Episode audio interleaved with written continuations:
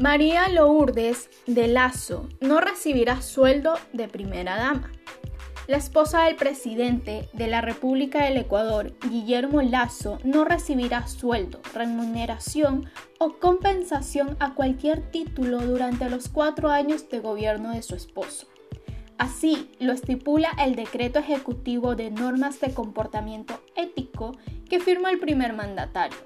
Este documento, entre otras cosas, también prohíbe el nepotismo, el uso indebido de bienes públicos y el conflicto de intereses.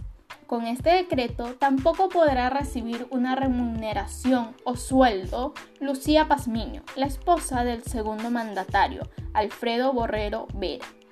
Las funciones de la primera dama fueron restablecidas por el expresidente Lenín Moreno quien le encargó a su esposa Rocío González tareas del área social de este gobierno.